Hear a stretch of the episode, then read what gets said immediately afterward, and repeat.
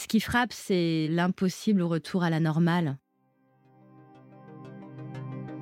Être là, avec ses propres yeux. D'être dans la vibration du moment. Le premier à pouvoir témoigner du drame. C'est un moment de grande émotion.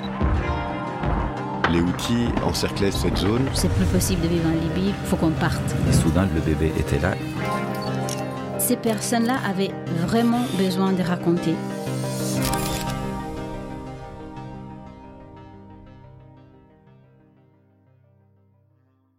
J'ai pris cette photo en décembre 2019 à Kaboul, en Afghanistan. Euh, nous sommes dans le salon de Zakia, qu'on voit au centre en train d'allaiter un de ses jumeaux, Abbas et Kassim. Elle est assise au milieu de tout plein de couvertures parce que c'est là qu'elle dort aussi. On la voit entourée de sa maman et de tout plein d'autres enfants. C'est euh, deux de ses enfants à elle et deux autres enfants de, de, la voisine. Et ils sont tous un petit peu occupés à regarder euh, ces nouveau-nés. Zakia a 32 hum, ans. Elle est maman de six enfants. En tout, le plus grand a 6 ans. Elle est aidée par sa, sa maman, qui est un peu cachée par son voile rose. On voit qu'il n'y a pas d'hommes, à part les enfants, en fait, parce que les hommes sont au travail ou partis en chercher. Le mari de Zakia n'a pas de travail fixe, il est daily worker, ouvrier à la journée. Et donc tous les matins, il essaye de trouver euh, à ce qu'on l'emploie. Généralement, c'est des, travaux de bâtiment. En premier plan, on, voit une voisine. Sur la photo, on ne le voit pas, mais elle est occupée à, préparer le thé pour moi, parce que euh, je suis, je suis, je suis l'invitée. C'est la tradition de, préparer un thé pour les invités. Hein. On voit toutes ces couvertures. Nous sommes en décembre et il fait assez froid à, Kaboul et il n'y a pas de chauffage central. Donc, euh, généralement, c'est un poêle à bois qui chauffe la pièce c'est pas toujours euh, du coup euh, une chaleur très bien répartie. Dans l'arrière-plan, sur le mur du fond du salon, on peut voir un grand meuble qui est une sorte de vaisselier, qui serait un peu un meuble à tout faire en même temps. Il y a donc la vaisselle qu'on utilise quand on a les invités. Ça fait aussi meuble à télé et aussi meuble euh, où on range les couvertures au cas où il y a des invités. Zakia habite dans une maison qui est séparée en trois lots qu'elle partage avec deux autres familles pour réduire euh, le loyer. On a une cour, un jardin principal et trois petites maisons euh, dépendantes autour. Elle habite dans Kartesari, qui jouxte euh, d'Ashtebarchi.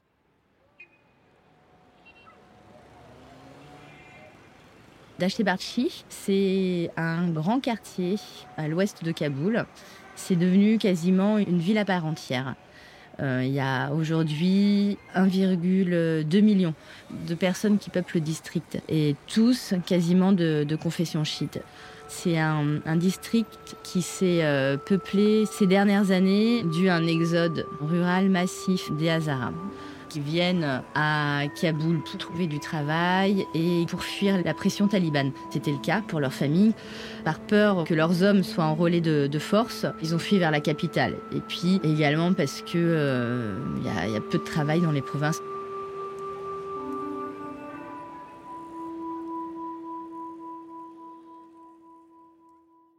Dashtibarchi est traversé par un grand axe qui part du rond-point Mazari et euh, qui traverse tout le district. C'est une grande euh, route principale qui est euh, peuplée tout le long de vendeurs ambulants, de petites échoppes. Il y a une activité très dense, hein. c'est très frénétique, très peuplé. On, y croise des femmes en tchadri, donc toutes couvertes de ce long tissu bleu. On y croise aussi des, des femmes qui sont habillées par le long voile noir, le tchador. Et puis euh, beaucoup euh, de jeunes qui ont de simples foulards très colorés, euh, qui marchent en groupe, des jeunes filles qui vont à l'école, qui se baladent. C'est assez mixte.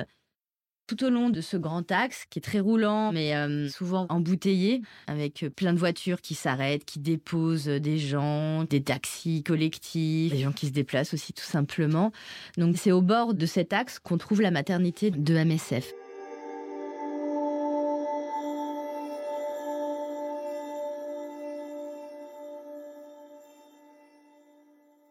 À la différence de personnel d'ONG ou d'organisations internationales, j'ai la chance de pouvoir me déplacer sans trop de contraintes. Donc, euh, ça me laisse une grande marge de manœuvre. Le fait d'être une femme également euh, est un atout en Afghanistan pour rentrer dans l'intimité des familles. Donc, euh, MSF m'a laissé carte blanche pour ce sujet-là. On m'a demandé d'aller à la rencontre de femmes ayant accouché dans la maternité qui gérait. L'entrée euh, de, la maternité est assez euh, discrète. C'est là que j'ai rencontré Zakia, dans la salle de réveil. Elle venait d'accoucher il, y a- quelques heures à peine. Les femmes euh, en Afghanistan restent une moyenne de 6 heures après l'accouchement dans la maternité, puis après repartent chez elles. Zakia, elle est restée un peu plus longtemps parce qu'elle a accouché de jumeaux, puis il y en avait un qui était en hypoglycémie. Donc ils l'ont gardée en observation en couveuse, et au bout de deux jours, elle a pu repartir chez elle. Zakia, elle était euh, accompagnée de sa mère, Sakina. Et euh, très vite, en fait, euh, quand je suis rentrée dans la salle d'observation post-accouchement, j'ai eu envie de me diriger vers elles parce que elles étaient toutes les deux très calmes, très sereines. Le contact a été assez naturel. Je suis en face d'une femme qui vient d'accoucher quelques heures auparavant, de jumeaux, sans péridurale. Et moi, je pose des questions, elle me répond, quoi. À l'heure où j'arrive dans cette salle d'observation post-accouchement, on est en milieu de matinée, 10 heures environ. C'est l'heure à laquelle la maternité commence à être un peu plus calme en fait, parce que euh, la majorité des accouchements se font dans la nuit.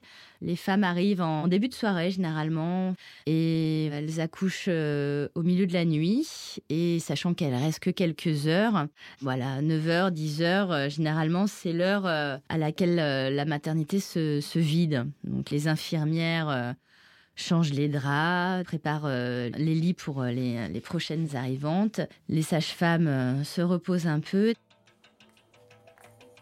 Zakia a commencé à avoir des contractions à 22 heures. Et elle est partie tout de suite à la maternité et elle a à peine euh, eu le temps de franchir la porte qu'on l'a directement amenée en, salle de naissance. 23h le premier était né et 23h20 le deuxième. Elle me raconte qu'elle a eu de la chance cette fois-ci parce que pour son précédent enfant, le quatrième, elle n'a pas eu le temps d'aller à la maternité, euh, le temps qu'elle trouve un taxi. Elle a accouché euh, chez elle avec l'aide de son mari et de sa mère. Donc là, elle était assez heureuse d'avoir pu euh, accoucher euh, dans une maternité.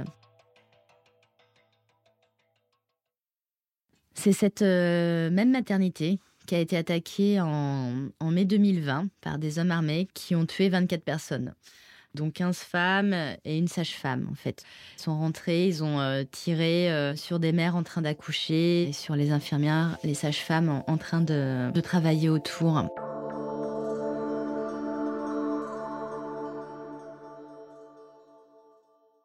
Kaboul, c'est euh, c'est vraiment une ville qui a connu euh, un boom économique et en même temps qui est malmenée, euh, qui est rythmée par des attentats, par des attaques. Il n'y a pas de guerre ouverte, mais il y a toujours cette latence, ce danger imminent et pas palpable en même temps qui est là en fait et que, et que chaque Kabouli a en tête. Il y a quelques années, les gens avaient de l'espoir que, ça s'arrange un jour. Aujourd'hui, c'est complètement différent. Il y a vraiment cette menace en lame de fond qui est assez présente et qui est très sournoise. Il y a vraiment une escalade de la violence euh, en Afghanistan et à Kaboul, euh, plus particulièrement dans les attaques qui sont toujours plus horribles les unes que les autres. Jamais une maternité euh, n'avait été attaquée. On peut pas attaquer plus vulnérable qu'une femme en train d'a- d'accoucher et, et son nourrisson qui vient de naître. Et, et ça a choqué vraiment toute la population. Il n'y a pas de nom pour un tel acte.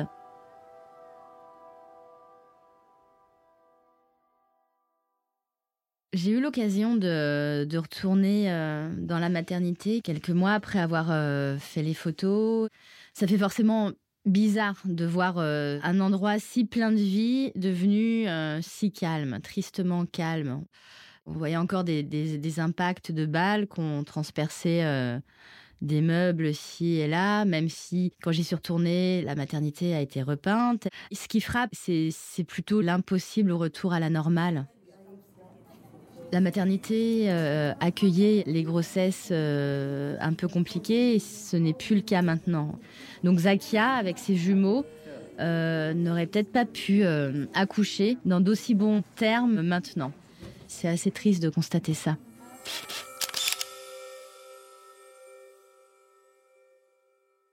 C'est pas ma plus belle photo, mais euh, c'est une, une photo qui permet de raconter beaucoup de choses qu'on ne voit pas dans la photo, justement.